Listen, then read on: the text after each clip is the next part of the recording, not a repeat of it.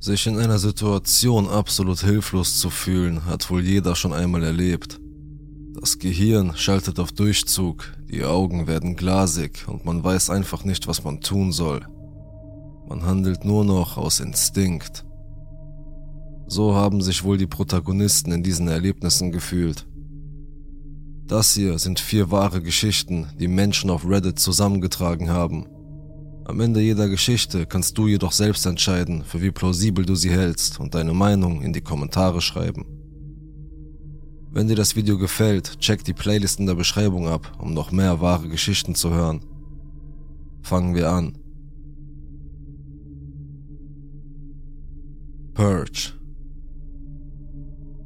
um es vorwegzunehmen, ich liebe es, Auto zu fahren. Stundenlange Fahrten ins Nirgendwo, ohne ein Ziel vor Augen. Nur ich, meine Musik und die Straße vor mir. Als ich in Nebraska lebte, nahm ich oft Nebenstraßen oder einsame Autobahnen, die durch die Landschaft zu kleineren Städten und schließlich zu Großstädten führten. Ich fuhr meistens nachts, weil dann weniger Verkehr war das mache ich, seit ich vor fünf Jahren meinen Führerschein gemacht habe und ich hatte noch nie irgendwelche Probleme und bin auch nie in Schwierigkeiten geraten. Das war bis vor ein paar Nächten. Ich bin eine relativ kleine, 22-jährige Frau und wie ich bereits erwähnt habe, mache ich diese Fahrten oft ganz allein. Sie sind eine gute Möglichkeit, einen klaren Kopf zu bekommen, wenn ich gestresst, verärgert oder überfordert bin, oder um einen Plan zu entwickeln, um persönliche Probleme zu lösen. Ich habe diese langen und einsamen Fahrten auch unternommen, um dem Gift meines Haushalts zu entfliehen, als ich noch bei meinen Eltern lebte auch um mit ihrem Alkoholismus fertig zu werden, obwohl ich jetzt, da ich ausgezogen bin und mich mental viel besser fühle, nicht mehr den Drang verspüre, in mein Auto zu steigen und einfach loszufahren. In der Nacht, in der dieses Ereignis stattfand, fühlte ich mich jedoch ziemlich überwältigt, gestresst und ängstlich, da ich mit einem Haufen persönlicher Probleme zu kämpfen hatte – ich fühlte mich in der Nähe meines Freundes unruhig und gereizt, konnte mich auf nichts anderes konzentrieren und beschloss, eine Autofahrt zu machen, um einen klaren Kopf zu bekommen. Mein Freund war verständnisvoll und bat mich, vorsichtig zu sein und nicht zu lange wegzubleiben, da es schon ziemlich spät war. Ich stimmte zu, gab ihm einen Abschiedskuss und fuhr los. Ich fuhr etwa 30 Minuten in unserer Stadt herum, aber ich war immer noch aufgewühlt wegen all der Ereignisse in meinem Privatleben und so beschloss ich, weiter nach Norden zu fahren, auf diesen vertrauten, dunklen, kurvenreichen, einspurigen Autobahn. Ich hielt die Geschwindigkeit konstant bei 100 Kilometer die Stunde, fuhr die Kurven langsamer für den Fall, dass ein Reh hervorspringt und bewunderte einfach die weite leere Dunkelheit der schneebedeckten Felder und kahlen Bäume.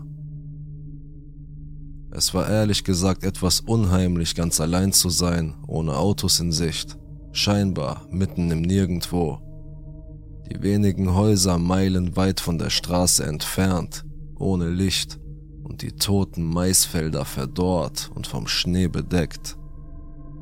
Es war wie in einem Horrorfilm, und ich hatte schon fast erwartet, ein Gespenst in meinem Rückspiegel auftauchen oder jemanden aus den Baumgruppen am Horizont klettern zu sehen. Das einzige Licht kam von meinen Scheinwerfern und selbst dann musste ich mich anstrengen, um durch die tiefe Dunkelheit der Nacht zu sehen. Inzwischen war es kurz nach elf und ich sagte mir, dass ich sobald ich den bekannten Kreisverkehr erreichte, der entweder in eine kleine Stadt oder zurück in die Stadt führte, zurück in die Stadt und nach Hause fahren würde. Der Kreisverkehr war vielleicht noch 15 bis 25 Minuten entfernt, aber abgesehen davon, dass ich mir das Schlimmste ausmalte, machte ich mir keine großen Sorgen. Ich meine, ich war allein. Ich hatte keine anderen Autofahrer, über die ich mir Sorgen machen musste, richtig? Falsch gedacht. Als ich um eine weitere Kurve fuhr, bemerkte ich etwa eine Viertelmeile von mir entfernt ein Fahrzeug mit Warnblinklichtern.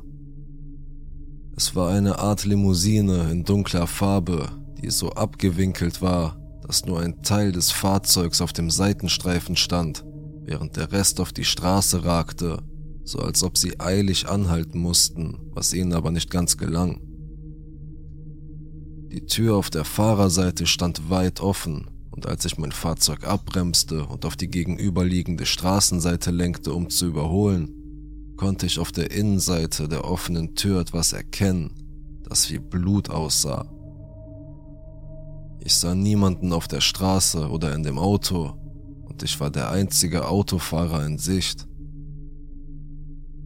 Der Handyempfang ist in diesem Teil des Landes bestenfalls sporadisch, aber meistens hatte man keinen Empfang, egal wie sehr man betete, was definitiv der Fall war, als ich einen Blick auf mein Handy warf, um zu sehen, ob ich Empfang hatte.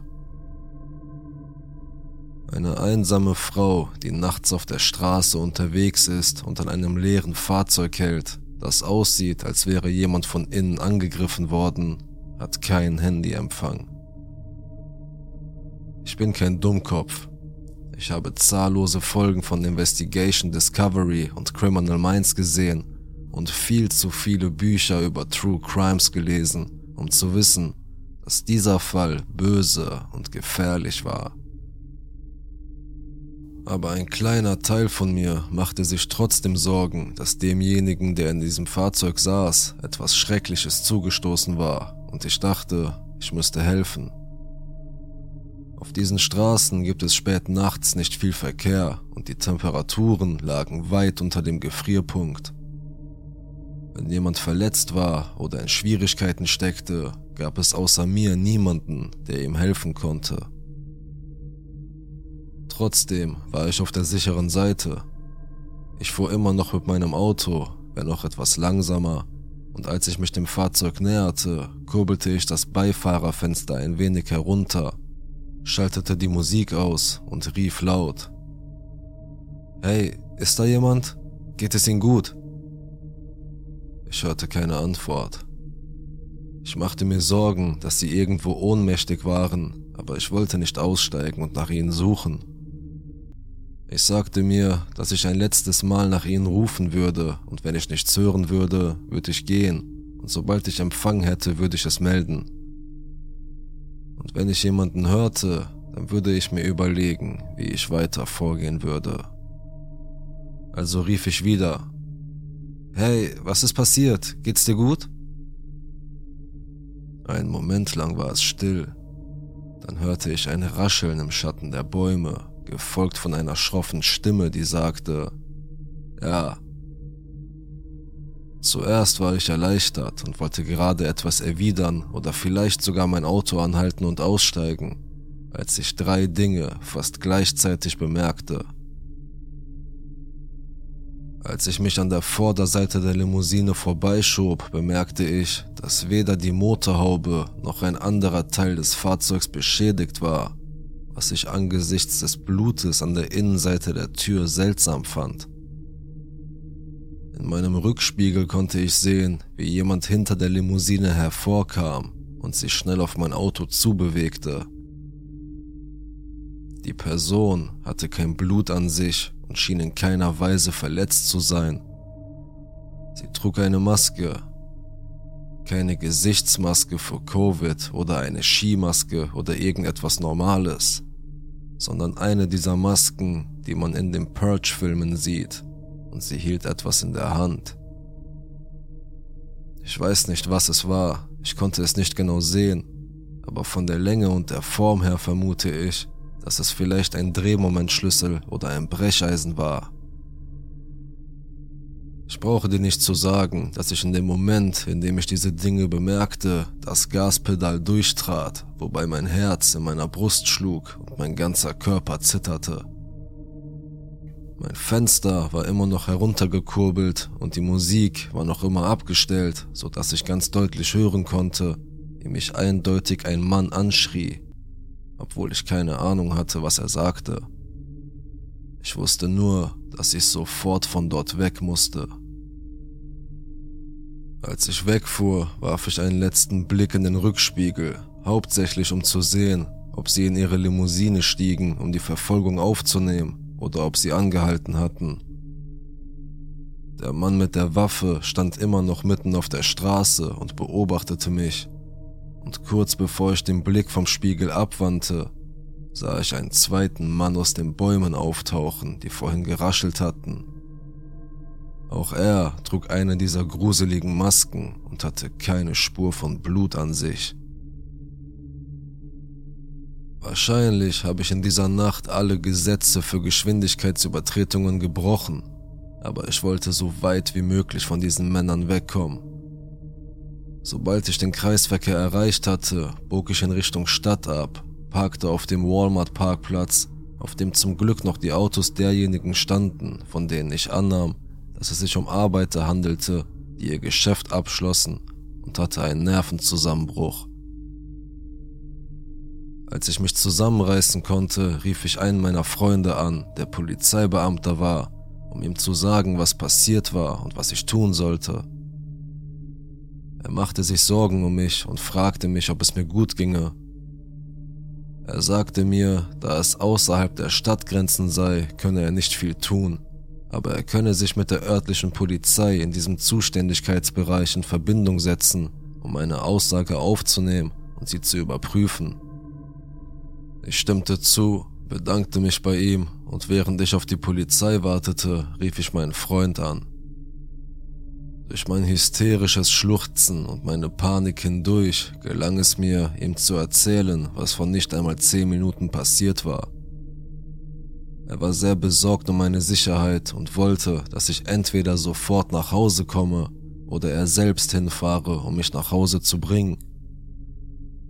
Ich sagte ihm, dass die Polizei auf dem Weg sei, um eine Aussage aufzunehmen, dass ich also nicht gehen könne und dass es mir gut ginge. Aber ich blieb mit ihm am Telefon, bis ich die vertrauten Polizeiautos auf dem Parkplatz einfahren sah. Ich gab der Polizei meine Aussage und sie versicherten mir, dass sie zu der Stelle zurückkehren würden, von der ich ihnen sagte, dass die Limousine dort gestanden hatte. Ich hatte mir nicht einmal das Kennzeichen gemerkt, weil mir das in meiner Panik gar nicht in den Sinn kam, bis die Polizei mich fragte, ob ich es habe. Alles, was sie hatten, waren eine dunkle Limousine und zwei maskierte Männer. Nachdem ich meine Aussage gemacht hatte, ging ich nach Hause, kuschelte mich die ganze Nacht an meinen Freund und lauschte auf jedes Geräusch im Haus, weil ich befürchtete, dass diese Typen jeden Moment kommen würden, um das zu beenden, was sie angefangen hatten. Seit dem Vorfall habe ich nichts mehr von der Polizei gehört und ich bin mir nicht sicher, ob sie jemals eine Spur haben wird. Ich bin einfach nur dankbar, dass ich noch hier bin und dass ich nicht angehalten habe oder ausgestiegen bin. Ich bin mir nicht sicher, was aus mir geworden wäre, wenn ich das getan hätte. Ich habe immer noch so viele Fragen, auf die es keine Antworten gibt. Was haben sie gemacht und warum? War das Blut auf der Innenseite des Autos oder nur ein Trick, um mehr Aufmerksamkeit zu erregen? Wenn es wirklich Blut war, haben sie jemand anderen verletzt? Was wäre mit mir passiert, wenn ich mein Auto angehalten hätte Unnötig zu sagen, dass ich nicht mehr spät nachts irgendwo hinfahren werde. Also, an die zwei maskierten Männer, die am Straßenrand auf mich warteten. Lasst uns nie wieder treffen.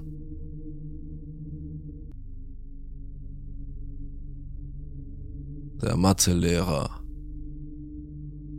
Als ich in der Highschool war, war ich keine besonders fleißige Schülerin. Ich war keine Unruhestifterin, aber ich war ein unglaublich faules Mädchen, das nur das Minimum arbeitete, damit meine Eltern nicht wütend werden. Ich hatte immer eine Art von Leichtlebigkeit, was Schularbeiten anging und wusste nie, was es wirklich bedeutete, sich anzustrengen. Also habe ich alle meine Stunden damit verbracht, auf meinen Heften zu zeichnen, ohne dass das viele Konsequenzen hatte. Der Mathelehrer meines ersten Schuljahres war darüber ziemlich verärgert. Er wollte, dass ich mich mehr anstrenge. Ich war nicht per se schlecht in Mathe, aber manchmal waren meine Noten sehr schlecht. Während eines Lehrer-Elterngesprächs sagte er zu meiner Mutter, dass ich meine Kapazitäten vergeude und dass es ärgerlich sei, wie faul ich sei. Meine Mutter erwiderte daraufhin, dass sie ihm zustimme und dass sie es ihm nicht verübeln würde, mich zu drängen und zu bestrafen, wenn ich dadurch härter arbeiten würde. Und von diesem Tag an tat er genau das, was sie ihm sagte. In jeder Mathestunde fragte er mich immer zuerst, saß immer neben mir, wenn wir Übungen machten. Während des Tests sagte er mir immer, du schaffst das, Elisa. Das war mir unglaublich unangenehm, denn in diesem Alter will man nicht im Mittelpunkt stehen. Meine Klassenkameraden merkten, dass mein Mathelehrer ein wenig besessen von mir war und hänselten mich deswegen oft. In der letzten Stunde vor den Weihnachtsferien veranstaltete der Mathelehrer eine kleine Überraschungsweihnachtsfeier. Es war sehr nett, er schenkte uns Pralinen und Fake-Champagner ein. Wir hatten eine Menge Spaß. Während der Party schenkte er mir ein weiteres Glas Sekt ein und sagte mir, dass ich es verdient hätte, weil ich besser abschneide. Ich akzeptierte es, trank es aber nicht ganz aus. In der nächsten Stunde fühlte ich mich sehr schlecht. Ich wurde fast ohnmächtig und beendete meinen letzten Schultag vor Weihnachten im Schwesternzimmer. Damals dachte ich noch nicht einmal, dass es an dem alkoholfreien Sekt, sondern an meinem Diabetes lag. Dass ich tatsächlich zu viel Schokolade gegessen hatte, auch wenn es nicht nach meiner üblichen Krise aussah. Ein paar Wochen später veranstaltete meine Klasse eine Art Wohltätigkeitsveranstaltung, ein Klassenprojekt, auf das wir sehr stolz waren.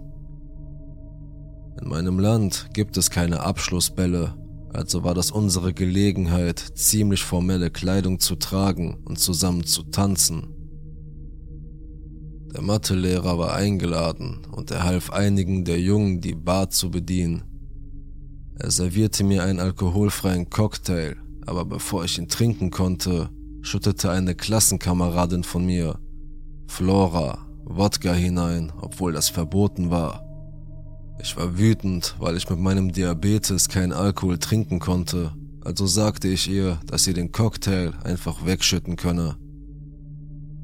Die Veranstaltung endete wegen des Alkohols, den Flora mitgebracht hatte, ziemlich schlimm.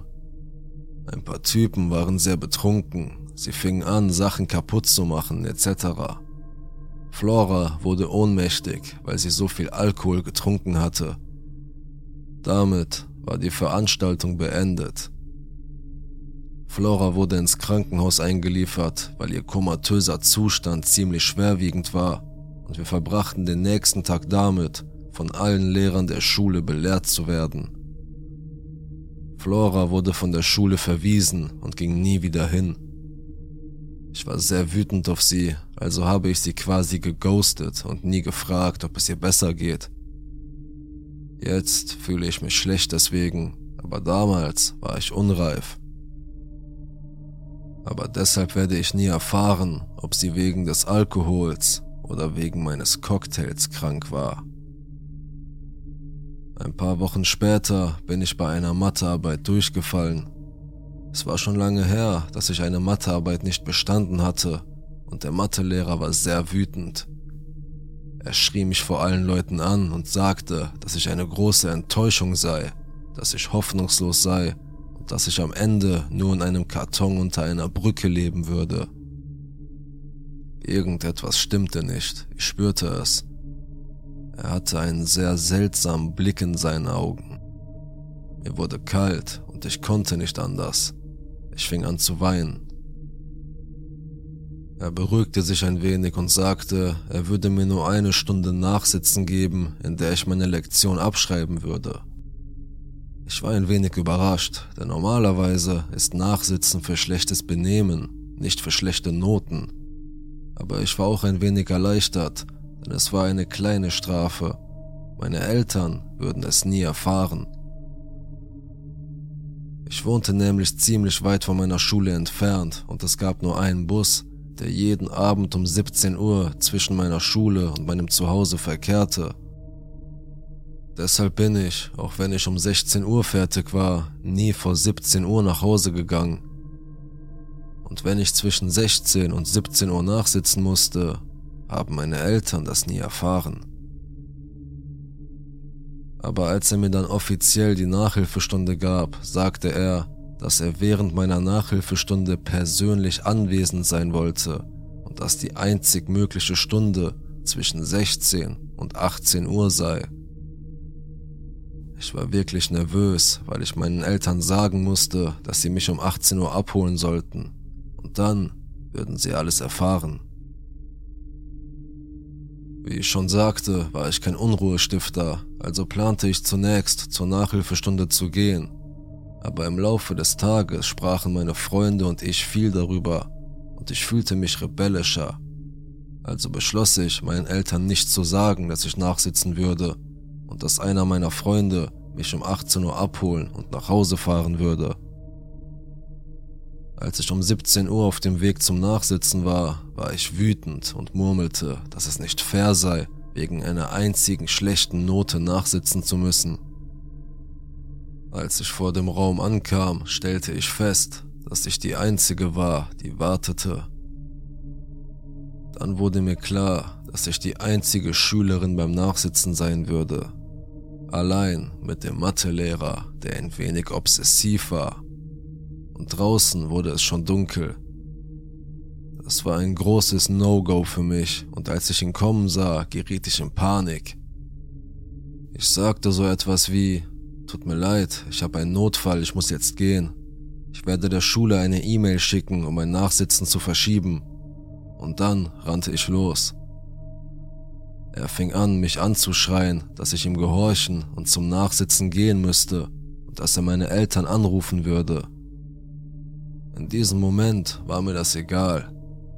Ich sprintete zur Bushaltestelle und erwischte meinen Bus und ging nach Hause. Ich hatte Angst, dass er meine Eltern angerufen hatte, und als ich ankam, zitterte ich, aber meine Eltern begrüßten mich ganz normal, so dass ich annahm, dass er sie schließlich nicht angerufen hatte. Er kam am nächsten Tag nicht zurück, auch nicht in den nächsten Wochen. Schließlich erfuhr ich, dass er seine Stelle gekündigt hatte.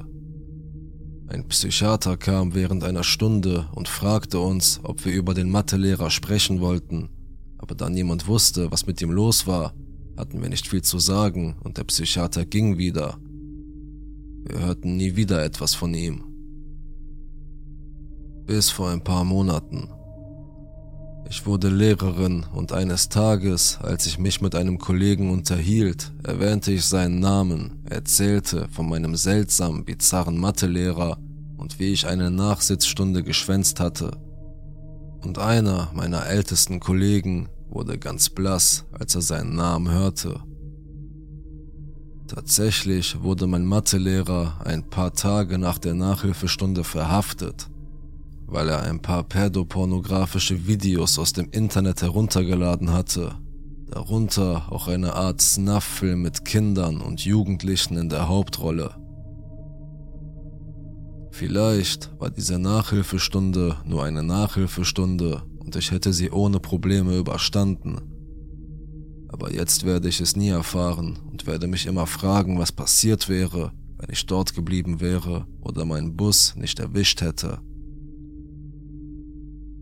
Also, an meinen obsessiven Mathelehrer. Lass uns nie wieder treffen. Docs 2 Als ich etwa neun Jahre alt war, lebte meine Familie in einer abgelegenen Gegend am Rande der Stadt. In Anbetracht der Lage des Vororts war diese Gegend von Lagerhäusern und dergleichen umgeben zu dieser Zeit hatte meine Familie kein Telefon im Haus und unsere Nachbarn auch nicht.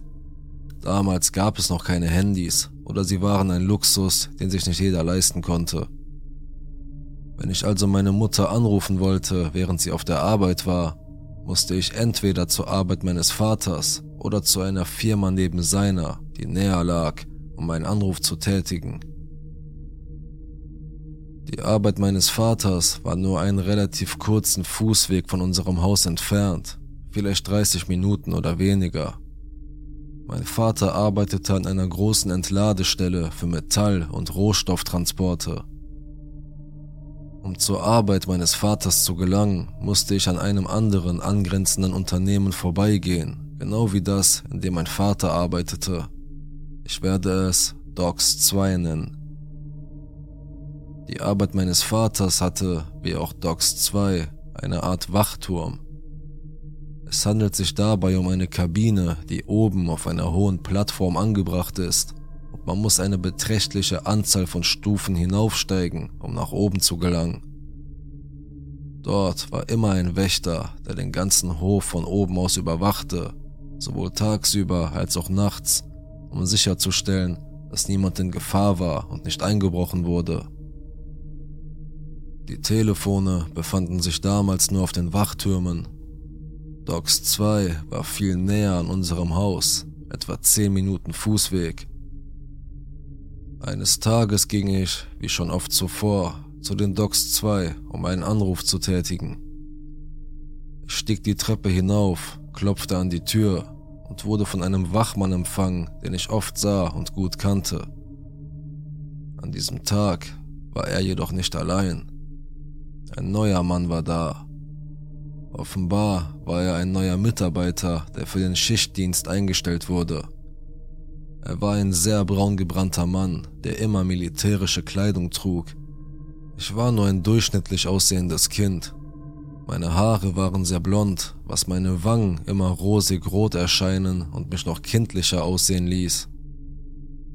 Als der neue Typ mich an diesem Tag sah, konnte er seine Augen nicht von mir abwenden. Als ich gerade mein Gespräch mit meiner Mutter beenden wollte, ging der Neue nach draußen, um zu rauchen.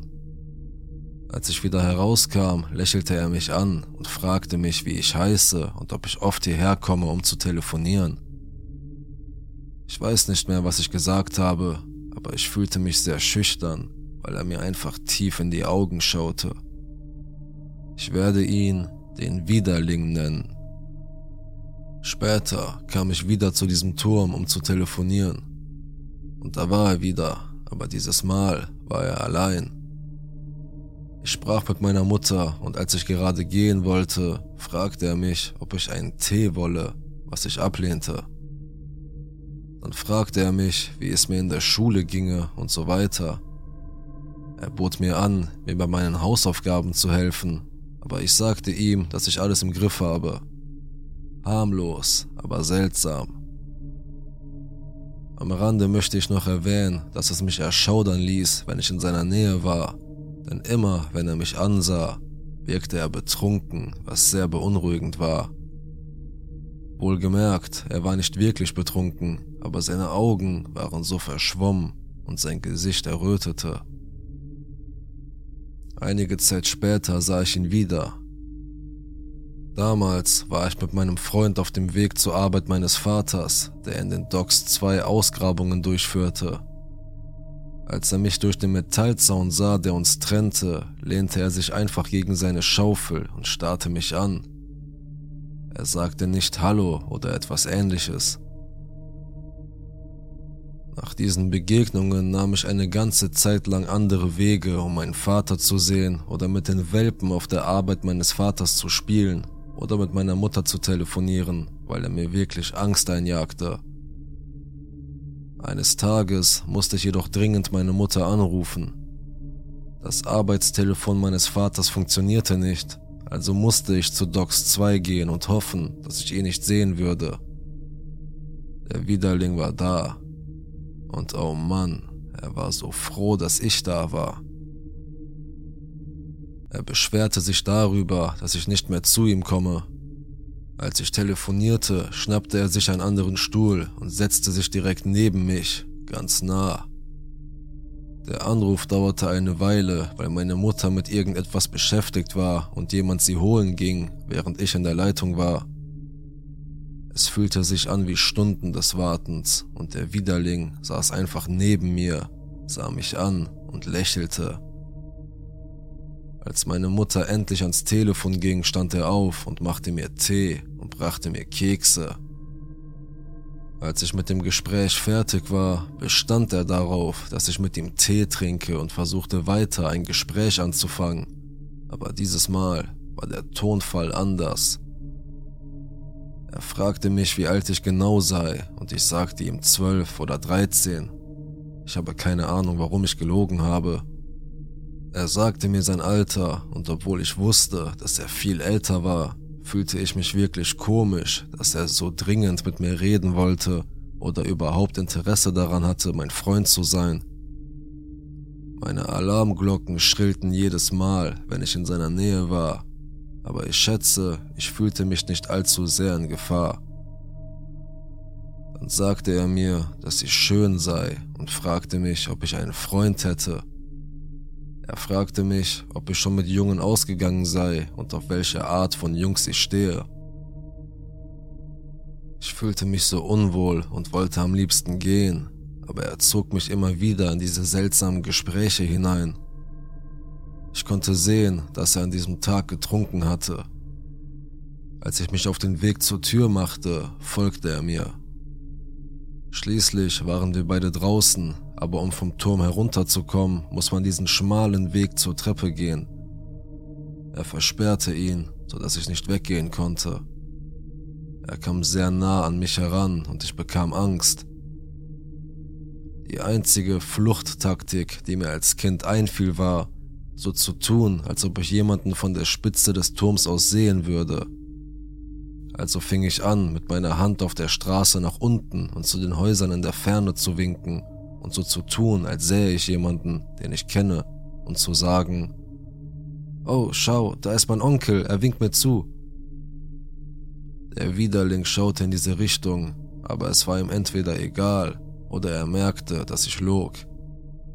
Ich habe ihm immer wieder gesagt, dass der Onkel, der zurückgewunken hat, ein großer, wütender Mann ist und dass wir beide in Schwierigkeiten geraten werden, wenn ich nicht herunterkomme und nach Hause gehe. Der Widerling rührte sich nicht. Er kam noch näher und drückte mich schließlich gegen das Geländer. Er stellte mir immer wieder seine seltsamen Fragen, während ich Angst hatte, mich zu bewegen, weil ich meinen Körper nicht gegen seinen bewegen wollte also erstarrte ich einfach. Er fragte mich, ob ich mit ihm ausgehen wolle und dass er eine Freundin suche. Und in diesem Moment kam jemand die Treppe zum Turm hinauf, also ließ er mich gehen, bat mich aber, wiederzukommen. Ich habe zu diesem Zeitpunkt niemandem von dieser Begegnung erzählt, weil ich Angst hatte, dass meine Eltern wütend werden würden Außerdem war es mir sehr peinlich und ich dachte, die Leute würden mich für das, was passiert war, verurteilen.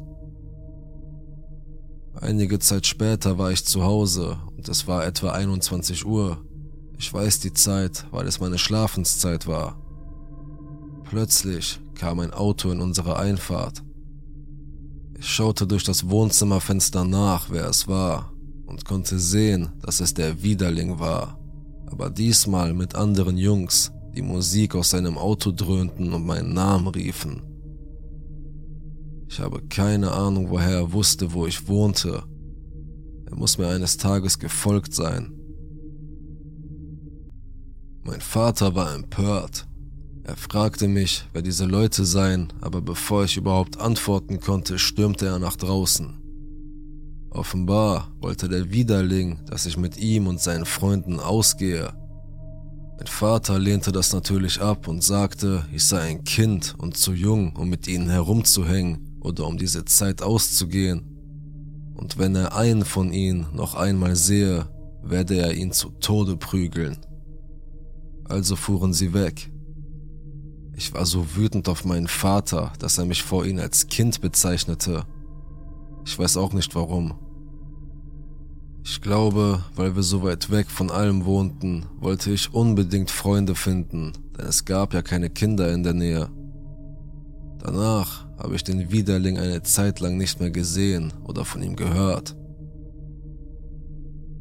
Einige Zeit später ging ich wieder zur Arbeit meines Vaters und ich hatte den Widerling völlig vergessen. Er arbeitete in den Docks 2 mit seinen Freunden. Ich bekam Angst, als ich ihn sah, und obwohl er Hallo rief, tat ich so, als würde ich ihn nicht kennen. Er sagte etwas zu seinen Freunden, und ich erinnere mich noch genau, wie einer seiner Freunde laut Sie? rief. Ich sah den Kerl an, der das gesagt hatte. Er starrte mich völlig ungläubig an. Er musste um die 20 bis 25 gewesen sein, glaube ich. Und der Widerling sagte etwas zu ihm. Sein Freund schrie ihn an. Hast du den Verstand verloren? Offensichtlich sah der Widerling mich nicht als Kind an, wie alle anderen es taten. Spulen wir wieder vor, vielleicht ein halbes Jahr später. Eines Tages war ich abends allein zu Hause und wartete auf meine Eltern, die von der Arbeit zurückkamen. Wir lebten in einer sehr sicheren Gemeinde, so dass ich manchmal nach der Schule noch ein wenig allein zu Hause war, bis meine Eltern nach Hause kamen.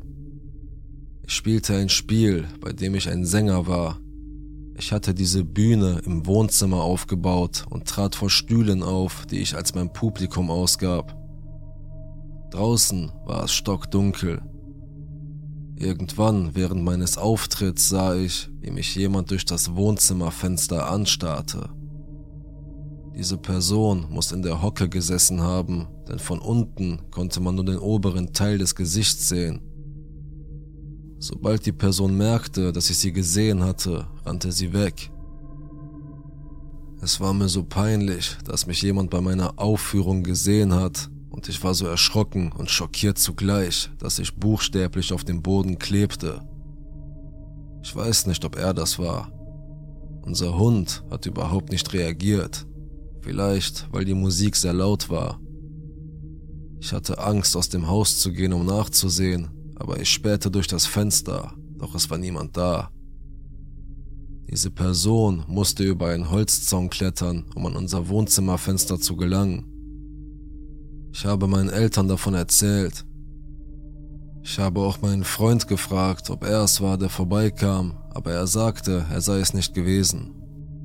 Ich weiß nicht, ob mein Freund sich schämte zuzugeben, dass er mich beobachtete, oder ob es der Widerling war.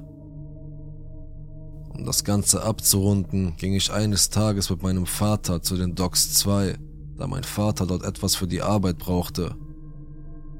Ich sah den alten Wachmann, den ich gut kannte, und fragte ihn nach dem Widerling, und man sagte mir, dass er dort nicht mehr arbeitet.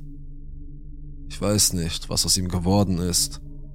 Ich habe meinen Eltern nie erzählt, was passiert ist. Also, an den Widerling, der mit mir ausgehen wollte, als ich neun war. Lass uns nie wieder treffen.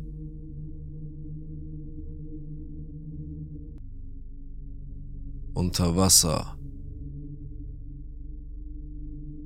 Nicht weit von dem Ort, an dem ich als Kind lebte, gibt es eine Stelle, an der einer der örtlichen Flüsse über ein altes Stauwerk fließt.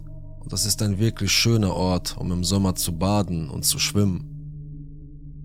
Das Wasserstrom aufwärts des Stauwerks ist schön ruhig. Der Fluss hat viele Fische und viele hübsche Blumen am Ufer.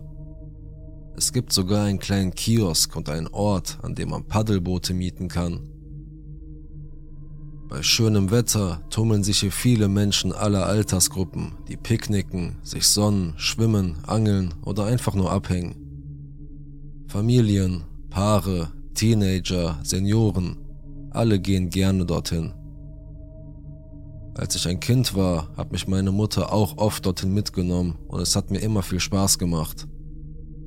Meistens wollte ich stundenlang im Wasser spielen und meine Mutter zog sich schnell auf unsere Picknickdecke zurück und nahm ein Buch zur Hand. Mit sechs Jahren konnte ich schon ziemlich gut schwimmen, aber sie passte immer noch gut auf mich auf, als ich noch jünger war. Es war ein schöner, warmer Sommertag am Fluss. Meine Mutter las in ihrem Buch und ließ mich die Gegend erkunden und alleine schwimmen gehen. Wie an solchen Tagen üblich waren viele Leute da, vor allem viele Teenager oben am Stauwerk, wo die meisten Leute ins Wasser gingen. Ich kann mich leider nicht mehr an die Einzelheiten erinnern, aber ich habe mich mit einem der Teenager-Mädchen dort angefreundet. Sie war allein dort und da ich noch sehr jung war, fand ich sie so reif und cool. Im Grunde nur, weil sie ein älteres Mädchen war, das etwas auf eigene Faust unternahm. Keine Ahnung, wie alt sie wirklich war, denn jeder, der in dem Alter älter ist als man selbst, ist einfach nur alt. Rückblickend würde ich sie auf 14 bis 16 schätzen. Sie war wirklich nett zu mir und schien es zu genießen, mit mir zusammen zu sein, und ich hatte für eine Weile das Gefühl, eine ältere Schwester zu haben, was sehr schön war. Wir verbrachten einige Zeit damit, die Flussufer zu erkunden, zu tauchen, Fische zu beobachten und uns gegenseitig zu jagen. Irgendwann landeten wir an einer Stelle, an der das Wasser für meine Freundin etwa brusthoch und für mich halshoch war, in der Nähe einer Gruppe anderer Mädchen im Teenageralter, die etwa so alt waren wie meine neue Freundin. Ich bemerkte, dass eine von ihnen nur sehr ungern ins Wasser ging und sich beschwerte, dass es eiskalt sei. Damals war ich noch ein ziemlich großmäuliges und freches Kind und auch sehr stolz auf meine eindeutig überlegenen Schwimmfähigkeiten. Also drehte ich mich zu meiner Freundin um und sagte etwas ziemlich harmloses über das Mädchen, das ein Weichei sei oder so etwas in der Art. Ich war nicht laut, aber sie hat es gehört. Ihr Kopf schnappte hoch und sie sprang sofort ins Wasser, kam auf mich zu und schrie, was hast du gesagt? Was hast du über mich gesagt? Ich bin sofort erschrocken, weil ihre Reaktion so plötzlich kam und sie auf eine Weise wütend schien, die in keinem Verhältnis zu dem stand, was ich gesagt hatte. Ich öffnete meinen Mund, um mich irgendwie zu verteidigen und vielleicht zu deeskalieren, aber bevor ich überhaupt wusste, was geschah, hatte sie mich gepackt und unter Wasser gedrückt. Ich wehrte mich einen Moment lang, dann ließ sie mich wieder hochkommen. Ich glaube, ich hörte, wie meine Freundin im Hintergrund protestierte. Doch ich war vor allem mit diesem Mädchen beschäftigt, das mich immer noch mit einem Todesgriff an beiden Schultern festhielt. Sie starrte mich mit einem Blick an, dem ich mich wirklich unwohl fühlte, als ob sie mit sich selbst kämpfte oder versuchte, sich zu beherrschen. Sie wiederholte ihre Frage, doch diesmal schrie sie. Ich hatte Angst und ärgerte mich darüber, wie hilflos ich mich fühlte und dass ich vor diesem coolen Mädchen, mit dem ich mich angefreundet hatte, gedemütigt wurde. Also beschloss ich, keine Schwäche zu zeigen. Kennst du dieses unangenehme Verhalten, das manche Kinder an den Tag legen, wenn jemand mit ihnen schimpft und sie fangen an zu kichern und zu lachen? als ob sie dich auslachen würden, weil sie nicht wollen, dass jemand sieht, dass sie sich schlecht fühlen? Das habe ich getan. Ich habe ihr direkt ins Gesicht gelacht. Und sofort zwang sie mich wieder unter Wasser und hielt mich einen ganzen Moment länger unten als beim ersten Mal. Als sie mich wieder hochkommen ließ, schrie sie mir erneut ins Gesicht. Ich hustete schon Wasser und sabberte mich voll, aber ich wusste nicht, was ich tun oder sagen sollte, damit sie aufhörte. Und der einzige Gedanke, den ich noch im Kopf hatte, war, dass ich keine Schwäche zeigen durfte. Also lachte ich sie wieder aus und vielleicht machte ich noch eine Bemerkung, dass mir im Gegensatz zu ihr ein bisschen Wasser nichts ausmachte. Ich bin mir nicht mehr sicher. Woran ich mich aber deutlich erinnere und immer erinnern werde, sind ihre Augen in diesem Moment. Plötzlich sah es so aus, als wären ihre Augen nur noch zwei harte, bemalte Glasstücke, die in ihrem Gesicht steckten, und es war nichts mehr dahinter. Ich hätte mich in diesem Moment entschuldigt und sie angefleht, mich einfach in Ruhe zu lassen, aber es war zu spät. Sie packte mich an der Kehle und an den Haaren und schob mich wieder unter Wasser. Ich wehrte mich so gut ich konnte, wirbelte Schlamm aus dem Flussbett auf und klammerte mich an Kieselsteine, aber es half nichts. Ich dachte, sicher wird sie mich gleich wieder hochlassen, sie will mich nur richtig erschrecken. Aber mir ging schnell die Luft aus und der Griff um meine Kehle lockerte sich nicht einmal ansatzweise. Ich versuchte an ihrem Arm zu kratzen, aber ich wusste nicht mehr, wo oben oder unten war und wonach ich griff. Als ich die Augen öffnete, war alles nur noch schlammig braun und voller Blasen. Mir wurde klar, dass ich genau hier ertrinken würde, dass ich tatsächlich von dieser völlig Fremden getötet wurde, während die Sonne friedlich schien und wir von glücklichen Familien umgeben waren und niemand bemerkte, was geschah. Ich bin dankbar, dass ich mich nicht mehr vollständig daran erinnern kann, wie sich das angefühlt hat. Wenn ich versuche, mich an diesen Moment zu erinnern, habe ich nur dieses Gefühl von völliger Hilflosigkeit und Einsamkeit. Und dann atmete ich plötzlich wieder Luft. Ich war völlig verwirrt, hustete und spuckte Wasser aus, und um mich herum wurde viel geschrien. Meine Freundin hielt mich über Wasser und schrie in die Richtung der Mädchengruppe, die meine Angreiferin gewaltsam wegführte, während sie mich und meine Freundin anschrie. Überhaupt war es sehr laut und ich kann mich nicht erinnern, was irgendjemand gesagt hat. Ich war damit beschäftigt, wieder Luft zu schnappen. Nachdem ich mich etwas beruhigt hatte, entschuldigte sich meine neue Freundin dafür, dass sie so spät eingeschritten war und sagte, dass sie und die anderen Mädchen einen Moment brauchten, um zu verarbeiten, was eigentlich passiert war, bevor sie versuchten, meinen Angreifer von mir herunterzuziehen. Es bedurfte all ihrer Bemühungen, um sie dazu zu bringen, mich loszulassen. Ich war zutiefst erschüttert, denn ich war mir völlig sicher, dass sie versucht hatte, mich auf der Stelle zu ermorden.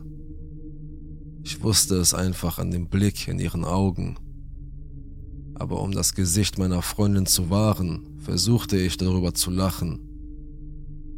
Das ist mir nicht gelungen, denn ich zitterte am ganzen Körper und meine Stimme zitterte. Ich weiß nicht, ob meine Freundin zu irgendeinem Zeitpunkt begriffen hatte, wie ernst die Situation tatsächlich war, oder ob sie dachte, dass sie nur eine Schikane verhindern wollte. Aber was auch immer sie dachte, sie kaufte mir ein Eis und mietete uns ein Paddelboot, um mich aufzuheitern, und wir beobachteten ein paar Vögel, und dafür bin ich ihr dankbar. Und dafür, dass sie mein Leben gerettet hat. Aber um ehrlich zu sein, war mein Tag irgendwie ruiniert. Also, Mädchen, das bereit ist, Kinder wegen ein paar harmloser Hänseleien zu ermorden, lass uns nie wieder treffen.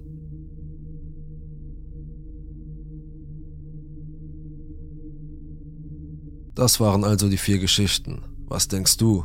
Welche von ihnen erscheinen dir plausibel, welche eher nicht? Schreib deine Meinung in die Kommentare und abonniere den Kanal, um kein Video mehr zu verpassen. Man hört sich.